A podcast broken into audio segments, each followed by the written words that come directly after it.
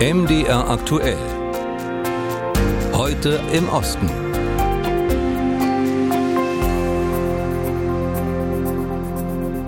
Früher haben viele im Westen mit gewissem Wohlwollen auf die russisch-orthodoxe Kirche geblickt, mit ihrer zur Schau gestellten Pracht in den Gottesdiensten zum Beispiel. Aber das ist seit der russischen Invasion der Ukraine vorbei, denn die Kirche unterstützt den Krieg auf das Land bedingungslos. Sie stellt die Angriffe als Verteidigung der Heimat und Verteidigung der christlichen Werte dar, die der Westen im Ganzen angeblich mit Füßen tritt. Und besonders abstrus wird's dann, wenn der Patriarch von Moskau und auch ganz Russland, Kirill, behauptet, russische Soldaten, die in der Ukraine fallen, würden direkt in den Himmel kommen. Der Mann gratuliert Diktator Putin auch schon mal persönlich zum Namenstag oder zum Amtsjubiläum. Und nun sind die Russen mehrheitlich nicht so sonderlich religiös, aber trotzdem hat Putin die orthodoxe Religion zu einer nationalen Idee erhoben. Warum das alles? Darüber reden wir mit unserer Ostbloggerin Daria Bol-Paliewskaja. Hallo. Hallo, Herr Gries. Eigentlich würde man ja denken, dass ein Angriffskrieg mit christlichen Werten unvereinbar ist. Patriarch Kirill behauptet aber das Gegenteil. Wie rechtfertigt er das? Naja, ganz einfach indem er den Krieg als Verteidigungskrieg und als äh, Russlands Schutz vor Feinden darstellt. Äh, folglich sterben die Soldaten fürs Vaterland.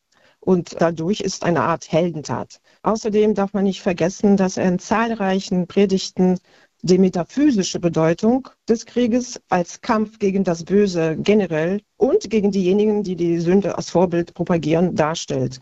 Nur damit weiter natürlich den kollektiven Westen. Jetzt ist ja aber dieser Patriarch das Oberhaupt der russisch-orthodoxen Kirche. Aber ist er denn auch tatsächlich eine moralische Instanz für die Russen?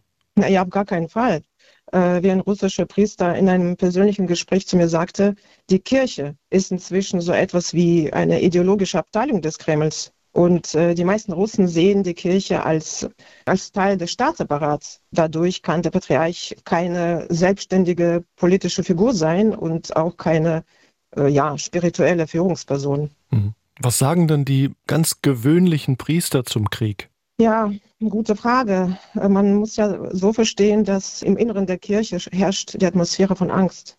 Denn der Patriarch hat eine ganz steile Machtvertikale aufgebaut. Kann man vielleicht mit dieser Machtvertikale vergleichen, die Putin im ganzen Land aufgebaut hat. Und auch in einem persönlichen Gespräch sagte mir ein russischer Erzpriester, Geistliche zeigen die Gläubigen an inzwischen und die Gemeindemitglieder ihre Priester. Das muss man sich erst mal vorstellen. Und egal, ob Diakon oder Priester, man hat einfach keine Wahl, wann man in diesem System überleben möchte. Und ähm, die Intellektuellen unter den Geistlichen, die haben sich längst in eine tiefe innere Immigration zurückgezogen, sind inzwischen weg aus Russland und die anderen sind entweder gefeuert oder suspendiert. Bei jeder Liturgie inzwischen soll eine übrigens vom Patriarchen persönlich verfasste Gebet für die Heilige Russ, also für das historische Russland gesprochen werden. Und ein Moskauer Priester hat in diesem Gebet nur ein Wort, Sieg, durch Frieden ersetzt. Dreimal können Sie raten, was ihm passiert ist. Der ist natürlich erstmal denunziert und dann drauf suspendiert. Mhm. Ähm, es gibt ja immer mal wieder so Bilder von einem betenden Putin, beispielsweise zu Ostern, wo er sich mit einer brennenden Kerze in der Hand bekreuzigt. Und das ist ja für uns viele hier im Westen dann doch unverständlich, wenn der Mann, der für so viel Leid sorgt, seinen angeblichen Glauben zur Schau stellt. Warum macht er das? Das ist eine, äh, nichts anderes als eine gute gebaute PR-Kampagne. Die meisten Russen kennen das seit Jahren, denn Putin äh, pflegt dieses Bild eben seit Jahren. Also für die Russen ist es nichts Neues. Und in Russland liebt man die Fassade des orthodoxen Glaubens. Also eben eine Kerze in der Kirche anzünden oder Osterspeisen weinen lassen oder das berühmte Eisbaden zum Christi-Taufefest oder sich auch kirchlich trauen lassen. Und äh, diese Rituale sind sozusagen ein Teil der russischen Identität inzwischen. Also haben die Putins Berater ihre Hausaufgaben gut gemacht. Äh, der Präsident äh, befolgt diese Rituale öffentlich und damit zeigt er, schaut, ich bin eins mit meinem Volk. Über den Krieg mit Gottes Segen, wie die orthodoxe Kirche Putins Angriffskrieg unterstützt. Das war unsere Ostbloggerin Daria Bol-Paliewskaja. Dankeschön. Danke Ihnen. Tausende Tonnen deutscher Müll landen jährlich auf illegalen Halden in Rumänien. Durch diesen illegalen Handel mit Müll werden in der EU fast 10 Milliarden Euro Gewinn gemacht in einem Jahr. Das ist fast so viel wie durch Menschenhandel. Deutlich gewinnbringender ist nur noch der Handel mit Drogen. Der rumänische Staat hat das Problem erkannt. Gesetzesänderungen sind in Planung, aber einem rumänischen Aktivisten geht das alles viel zu langsam. Ein Beitrag von Hanna Resch, Juliane Rummel und Ulrike Schulz. Bogdan Tukmeano lebt mit seiner Familie in einem kleinen Haus bei Bukarest. Nur ein paar hundert Meter weiter steht eine Müllverbrennungsanlage. Hier werden offenbar nicht nur Stoffe verbrannt, die man in einer solchen Anlage auch verbrennen darf, denn immer wieder verbreitet sich ein Gestank wie nach verfaulten Eiern und vergorenen Essensresten im ganzen Viertel. Mit dem Gestank vor der Haustür hat Bogdan Tukmeanus Aktivismus angefangen. Inzwischen kämpft er auch gegen illegale Müllexporte. Ich kann nicht akzeptieren, dass das Böse immer und immer und immer wieder siegt. Weil ich weiß, dass wenn wir, die normalen Leute, nicht genügend Druck auf die Behörden ausüben, wird sich nie was ändern. Druck ausüben auf die Behörden, auf den Staat. Das will Bogdan auch heute. Er hat von einer illegalen Müllhalde unweit einer Roma-Siedlung nahe der Hauptstadt gehört und sich sofort ins Auto gesetzt. Vor Ort angekommen, schlägt ihm sofort ein beißender Geruch entgegen. Riecht wie tote Körper gemischt mit Chemikalien. Jährlich werden tausende Tonnen Müll, vor allem verschmutztes Plastik aus anderen EU-Ländern nach Rumänien importiert. Viel davon landet dann auf solchen illegalen Halden. Der Aktivist Bogdan Tukmeanu fühlt sich häufig alleingelassen. Heute aber konnte er das rumänische Fernsehen überzeugen, live von der Müllhalde zu berichten. Wichtig, denn nur mit viel medialem Druck lasse sich manchmal auch die Polizei blicken. Doch das sei eher eine Seltenheit, sagt die Fernsehjournalistin Cesara, denn die Täter würden oft auch die Polizei bestechen. Es steckt eine Müllmafia dahinter und einige Leute verdienen damit sehr viel Geld. Für die organisierte Kriminalität in der EU gehört der illegale Handel mit Müll zu den gewinnbringendsten Aktivitäten überhaupt.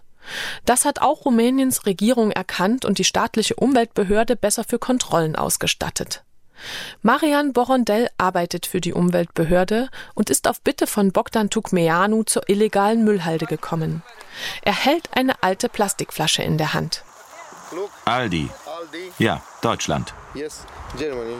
Chemische Substanzen. Das ist sehr giftig. Marian Borondell ist empört.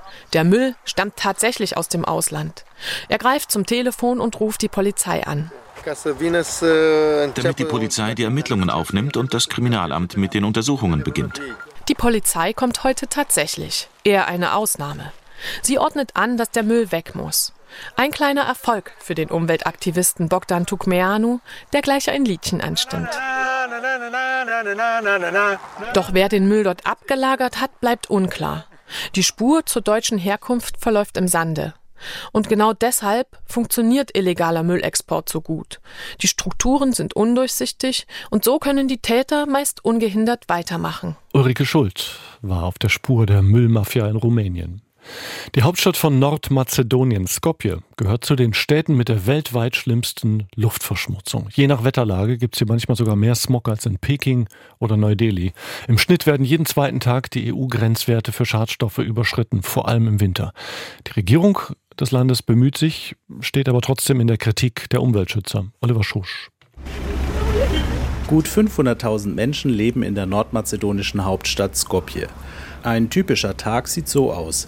Diesige graue Luft, es riecht nach verbranntem und kratzt im Hals.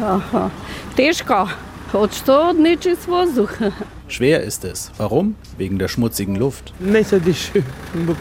In Skopje kann man buchstäblich nicht atmen und wir müssen gemeinsam etwas dagegen tun. Aber in Skopje wird überall gebaut. Jeglicher Abfall wird verbrannt. Die Lage von Skopje ist ziemlich ungünstig, sagt Dejan Mirakowski. Er ist Experte für Luftverschmutzung an der Universität in Skopjes Nachbarstadt Stip. Skopje befindet sich in einem Tal, durch das ein Fluss verläuft. Deshalb hat die Stadt viele Tage mit Nebel. Und dann kann sich der Schmutz in der Luft nicht zerstreuen. Es werden Unmengen an Holz verheizt, aber auch andere harte Brennmaterialien. Und der Rauch kommt ungefiltert aus den Schornsteinen heraus. Die nordmazedonische Regierung geht gegen die Luftverschmutzung vor. Umweltminister Nasser Nusredini sagt, dass die öffentlichen Gebäude umweltfreundlichere Heizungen bekommen sollten. Doch das habe nicht geklappt, weil das Geld für die Corona-Pandemie eingesetzt werden musste. Leider gibt es keine schnelle Lösung, sonst hätte es schon jemand vor mir gemacht, so der nordmazedonische Umweltminister. Umweltschützer wie Gorian Jovanovski von der Organisation Grüne Humane Stadt kritisieren die Regierung. Jovanovski fordert ein konsequenteres Vorgehen gegen die Industrie und dass überall Schadstoffmessgeräte zum Einsatz kommen. 4000 Menschen sterben pro Jahr in Nordmazedonien wegen der Luftverschmutzung, sagt Jovanovski. Dejan Dokic, der Direktor der Universitätsklinik für Lungenheilkunde in Skopje, ist da etwas vorsichtiger. Es ist nicht leicht, einen Todesfall direkt mit der Luftverschmutzung in Verbindung zu bringen. Aber bei chronisch Kranken merken wir eine höhere Zahl von Hospitalisierungen und Todesfällen. Insgesamt passiert so wenig, dass die Bewohner von Skopje wohl weiterhin einen gesundheitsschädlichen Cocktail einatmen müssen aus Luft, Feinstaub und Giftgasen.